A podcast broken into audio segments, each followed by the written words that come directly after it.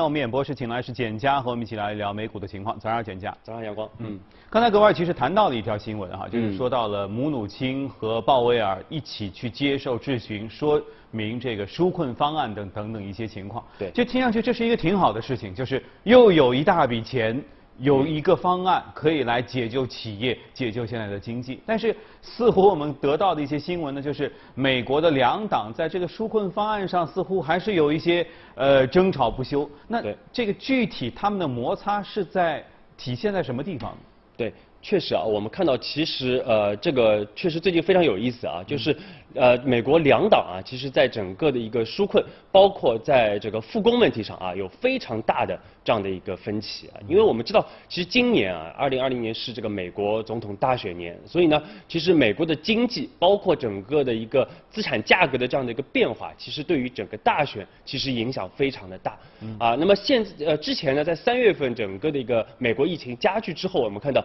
特朗普是紧急出台了这样的一个纾困的一个法案，并且最终的落地。那么我们看到大家也是拿到了钱啊，但是呢，最近呢，其实我们看到这个众议院这个民主党啊，就是呃呃出台了一个三万亿的这样的一个啊拯救的这样的一个计划啊，那么新的这样的一个计划，看上去这个量非常的大啊，也非常的有利，但是呢。这个参议院的这个共和党啊，也就是说现在的执政党啊，是明确的反对这样的一个计划的这样的一个推出啊，所以这个大家就非常的看不懂了。那么呃，所以呢，其实我们看到目前其实两党的这个分歧非常的大。那么对于呃共和党来说呢，他们是希望尽快的这个复工复产。啊，那么对于民主党来说呢，还是希望啊进一步的这样的一个有一个纾困啊进进一步的来抗疫啊抗击疫情啊，不要快速的这样的一个重启经济。那么为什么会出现这样的一个情况？而共和党为什么会选择这样的一个路径啊？其实我们说很有可能和他为了保存整个的一个财政的一个实力是有比较大的一个关系的。嗯。啊，因为我们知道，其实在这个新冠疫情冲击之下，其实各国的政府都是出台了非常重的这样的一个财政的一个刺激的一个方案啊，来拯救很多的一个私营部门啊，来缓解私营部门的这样的一个倒闭的一个情况。那么另外呢，我们说。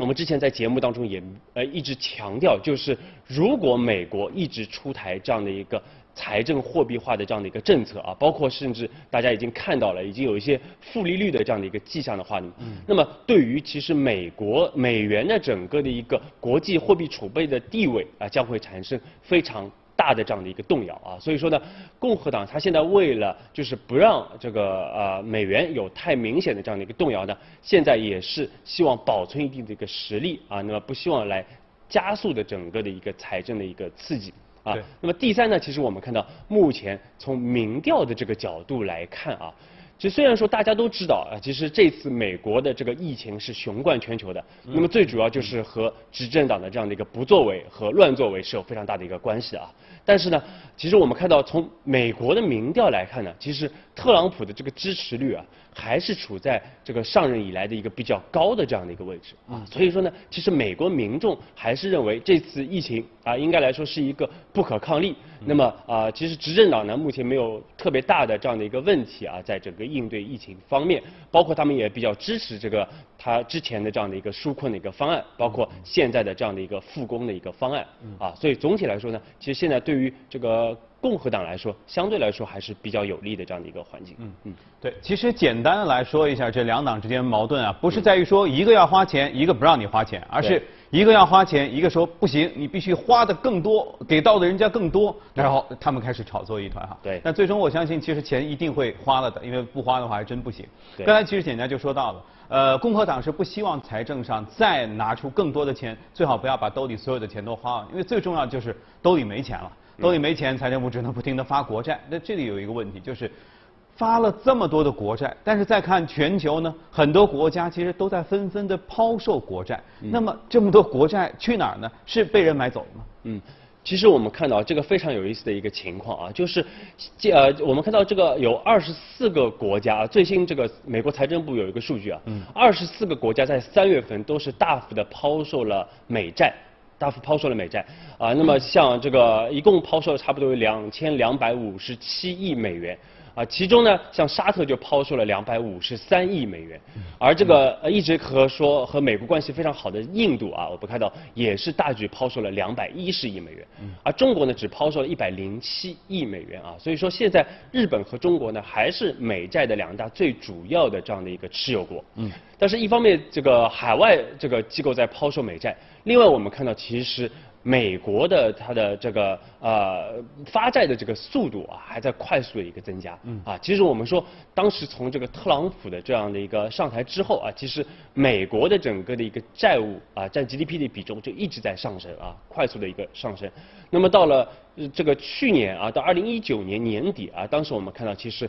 美国的整个债务啊，国债占到 GDP 的一个比重已经达到了百分之一百一十啊，非常高的这样的一个位置。而今年因为整个疫情的一个爆发啊，所以我们看到，其实整个的一个债务的一个水平又是加速的这样的一个上升啊。现在已经是到了五月十六号，我们看到整个美国债务的这样的一个总水平已经达到了二十五万亿美元啊。那么这个相当于。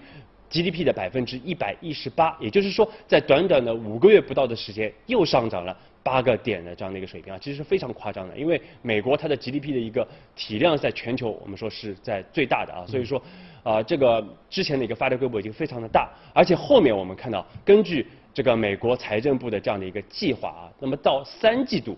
美这美国财政部还会发行三万亿美元的这样的一个国债啊，那么到四季度呢，还有这个六千七百七十亿啊，至少是这样的一个水平的这样的一个国债的一个发行，而且这个呢还不包括刚才说到的这个民主党啊推出的这个三万亿的这样的一个财政的一个刺激的一个计划，嗯，啊，所以你大家想算一下啊，这个如果加上去的话，六万多，对，那是非常的一个夸张的这样的一个水平啊，在为后面的这个到年底之前，嗯。还有非常大体量的这样发这么多，谁会有这个现金实力去买啊？对啊，所以我们看到，其实现在啊，这个海外的这个政府基本上都是在抛售美债。嗯。那么谁在买呢？其实我们说最主要的就是美联储啊，因为美联储的是不断的出台了这个一系列的像无限量的这样宽松的一些计划等等啊。虽然说它可能不是直接买啊，但是它会通过一些 SPV 啊，通过发给商业银行啊，转到来去。购买这个美国的一个国债啊，其实这就是所谓的这个啊这个国呃这个债务的这样的一个呃正正确化啊，这个国呃债务化。那么这样的一个水平，其实这个呢，其实是我们说是非常的危险的啊。对啊。因为对于传统的经济学家，包括我们说之前，因为美国它是还算是一个这个自由市场主义的这样的一个国家啊，所以主流的经济学家呢，还是认为，其实，在这样的一个危机爆发之后啊，其实美国政府不应该做过多的这样的一个动作。因为呃，应该更多的让市场去出清。那么出清之后呢，其实啊，这个市场自然它会有力量啊，来把整个的一个啊市场重新这个扭回到一个非常健康的这样一个轨道啊。其实我们看到，当时在二零零一年这个互联网债务泡沫破灭之后啊，包括零八年这个全球金融危机之后啊，虽然说短期啊有所调整，但是这个出清之后，其实我们看到啊美美股啊，包括美国经济又会有一轮比较。啊，健康的这样的一个复苏啊，包括在零八年之后，我们看到有差不多有十一年的这样的一个大牛市啊，这就是啊这个得益于之前的这样的一个比较明显的这样的一个出清。但是这次的情况不一样啊，因为我们知道我们面对的是特朗特朗普啊，而且特朗普呢，他是一个非常热衷于去发债的。这样的一个啊，这个人啊，因为他无论是现在做美国总统，还是之前做企业的时候啊，他都是希望举债啊来赤字，来这个挺过啊这样的一个危机。那么这个呢，短期看呢确实是比较有利，但是长期是隐含着巨大的一个风险的。那么另外呢，其实特朗普一直是把这个美股啊作为一个非常重要的这样的一个指标。嗯，就是呃，美股是它一个非常重要的一个政绩啊，它叫 Make America Great Again 啊，那么就是要美股要不断的创新高啊，这才是它的这个竞选的这样的一个政绩啊，所以说呢。其实啊，现在来看啊，我们说啊，其实美呃，特朗普在整个的一个财政的一个刺激方面啊，不会有任何的一个停滞。那么这个呢，其实我们说美国的债务啊，包括整个的一个财政赤字还会进一步的一个上升啊。那么但是呢，我们说这个并不是一个免费的一个午餐啊，未来会面临比较巨大的这样的一个风险存在啊，对吧？这个是大家后续要去值得重重点去警惕的一点。对啊，这个呢确实是每个人个性的不同啊。之前其实分析过，因为特朗普是特别少有的商人总统，而作为商人又是房地产商，所以他其实对于借债然后来度过困难的这个事情，这这套这个套路是非常熟悉。对，在之前你说克林顿也好，奥巴马也好，没有做过生意，他所以虽然可能也也也懂，但是毕竟没有实操过，还是不一样的哈。对，好，呃，宏观方面我们聊到这儿，我们接着来看一下要关注到的美股是什么，看一下美股放大镜。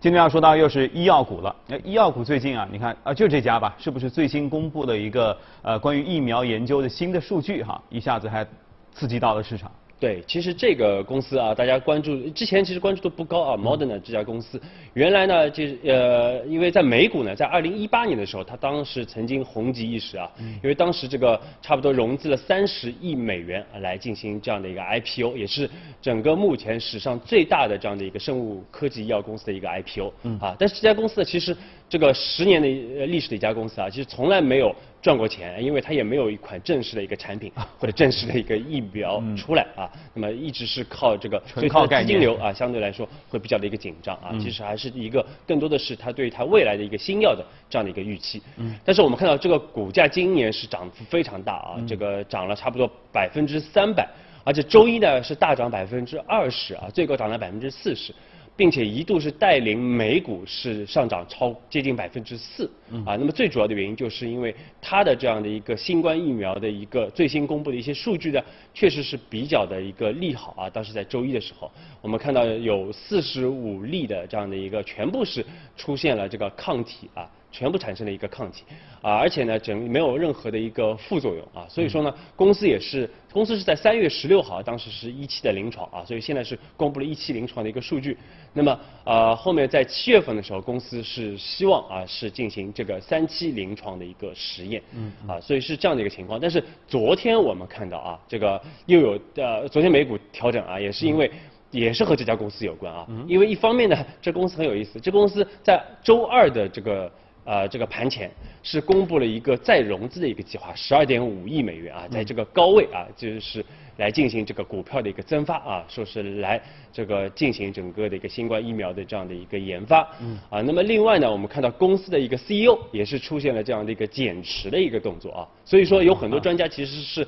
质疑他所发布的这样的一个数据啊。但是我们说这些啊新的这些公司啊，无论是这个 Moderna 还是其他的一些公司，它未来发布的这样的一些数据，其实对于啊整个的一个全球的整个的一个疫情的这个防控，其实还是有至关重要的。一个作用啊，包括也会影响到未来啊，包括呃美股啊，也包括美国大选的未来的这样的一个进展啊。如果说我们说这样的一个疫苗真正的这样的一个啊落地，在下半年有有比较好的小好的消息的话，那么其实对于特朗普这个执呃这个在任在在当选啊，其实有非常大的这样的一个利好的，那么也会推动美股的一个上升。啊，那么如果啊没有的话，那么啊就是这个特朗普可能会面临比较大的这样的一个压力啊，特别是在目前一个复工复产的这样的一个阶段。嗯。